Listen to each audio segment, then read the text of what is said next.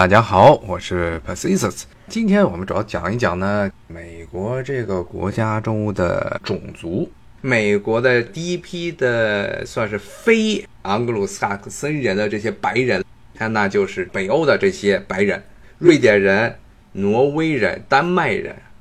当时呢，这些人来到美国的原因呢，就是因为美国政府允诺，只要你申请美国公民的身份。我们就可以给你一片土地，所以呢，当时很多的宗教派别就鼓动了瑞典啊、挪威这当地啊比较穷的这些农民，没有土地的农民，说你们就去新大陆讨生活吧。这个时候呢，就发生了很多的问题。我们前几次的这节目中也经常会提到，美国这个地方啊，种族成见啊、民族歧视非常严重。这个东西真的是一个老生常谈了。最早的这一批刚从英国来的这些白人，是看什么人都看不上眼，他们这个从骨子里就是一个赤裸裸的种族主义的这么一个团体。为什么这么说呢？你像所谓的这些瑞典人、挪威人来了。你要真的 看他们的皮肤啊，看他们这个发色啊，那真的是比这些所谓的盎格鲁撒克森人要白得多。真正的白人中的白人，包括后来希特勒他弄的这纯血雅利安的时候，也认为是北欧的这些人才是最纯正的啊，所谓的雅利安白人。但是呢，在当时这些北欧的这些移民来到美国之后，也被严重的歧视了。美国这最早的这批英裔的白人，认为这些不是白人，啊，认为他们都是从大陆上来的，是下等人。然后呢，给他们取了很多的外号，其中最重要的一个外号就是他们身上一股臭鱼味儿，说是鱼臭味儿特别严重。说你瑞典人，你穿的再好，你走到他后面都会闻到一股腥臭味儿，臭鱼味儿。是为什么呢？是因为这个北欧地区普遍的喜欢吃腌飞鱼。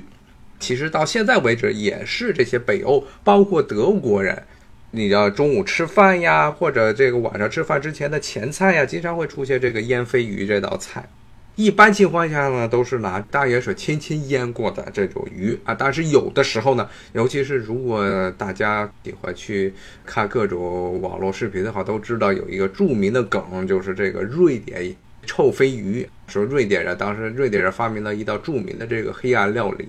是不是说啊？为什么他们喜欢人吃飞鱼这种东西呢？这个东西不是说飞着的鱼，不是说有俩翅膀翻能够从这个水里飞出来的那种。这种鱼是有，但不是说的是这个，是一个鱼字旁，一个非洲的非，这个飞，这个飞鱼呢是在波罗的海的一个盛产，所以波罗的海沿岸的这些国家，德国呀。包括瑞典呀、啊挪威、丹麦，甚至俄国都喜欢吃腌飞鱼。那么这个瑞典人特别发明了一道著名的臭飞鱼啊，是当时说是把这个飞鱼捕捞上来之后呢，稍加一处理，基本上就不再处理，把内脏掏出来之后直接扔到盐水之中，也没有做任何消毒措施，让它自己自然发酵，所以腌出来的飞鱼的味道简直是臭味儿啊，是被认为世界上最臭的菜之一。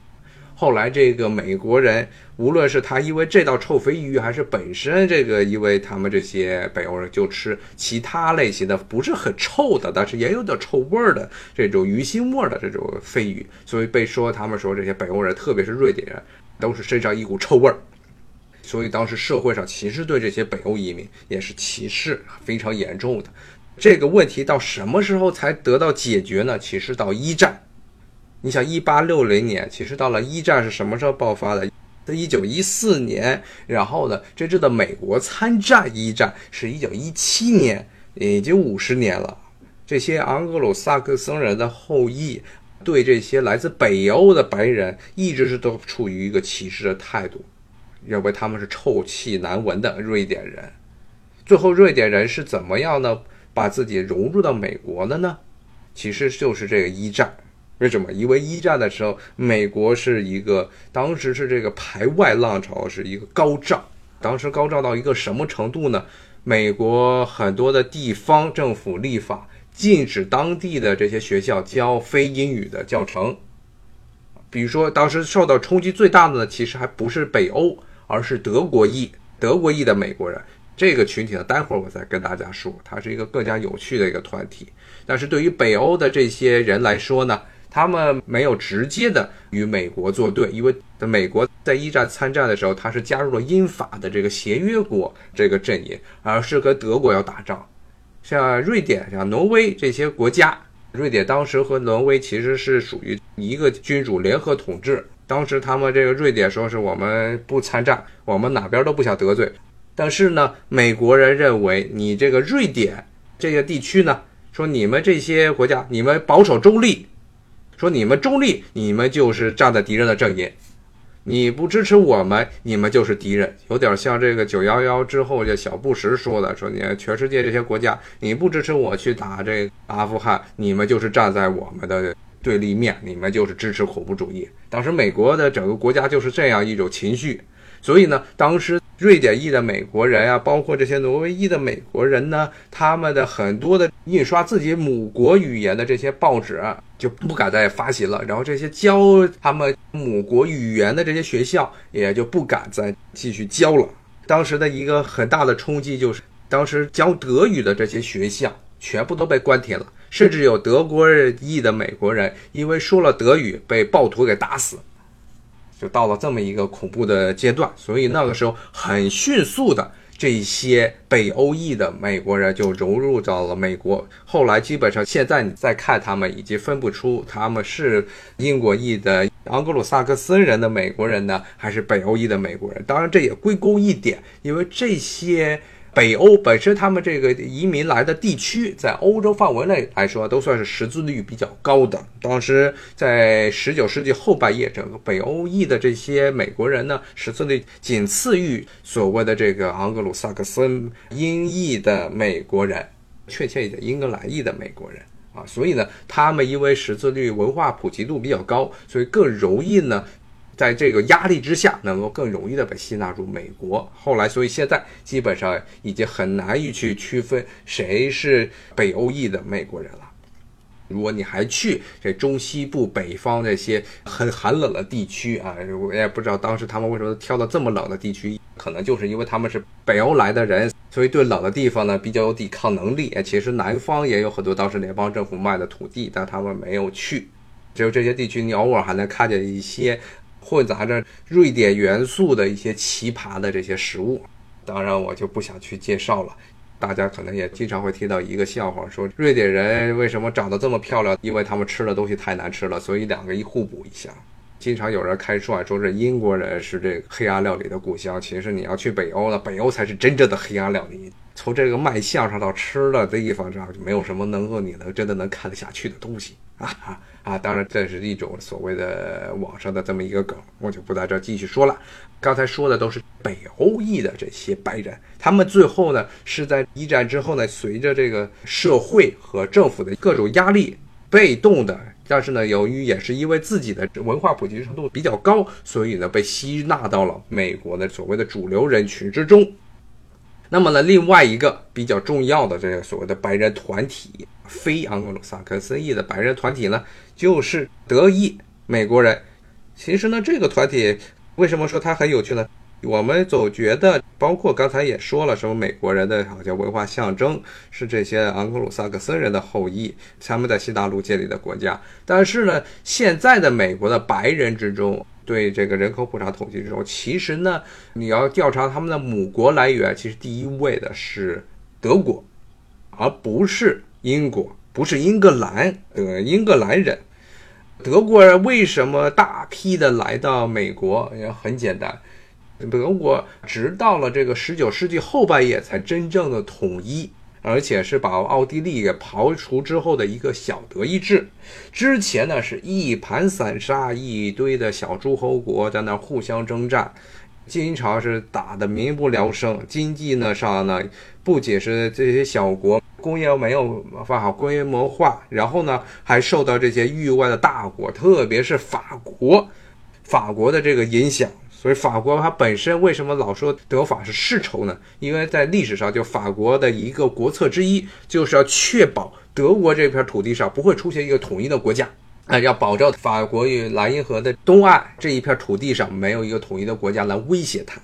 因为在历史上一直我们说这英国是什么欧洲政治的搅屎棍，其实一直到十九世纪中叶之前，最出名的搅屎棍不是英国，是法国。法国经常去干涉别的国家的内政。当然最后呢，德国崛起之后，一锤子叭把法国给拍扁了。后来就出现了很多的奇葩的这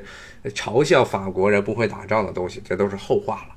所以呢，当时由于受到国内政治部啊，还有国外的很多这些势力的干涉。造成德国这一片地区呢，当时是欧洲最穷的一片土地，民不聊生。很多的这些德裔的人呢，为了讨生活，就来到了新大陆。他们甚至很多人不光是去美国，如果我们。有这听众喜欢看球的，看足球啊，都知道南美的一个重要的这个足球大国阿根廷。阿根廷的德裔人口数目也是非常庞大的。阿根廷虽然它是在拉美地区，但是他们大部分的纯种的所谓的白人，就是没有和印第安人混血的这些白人的数目，差不多是在百分之九十左右，而其中很大一部分是德裔的这些阿根廷人。所以呢，包括巴西啊，巴西呢，它这混血的人就比较复杂。但是巴西也有很多的这些德裔的啊移民。当时德国人真的是啊穷的受不了了，这真的是揭不开锅了，他到处去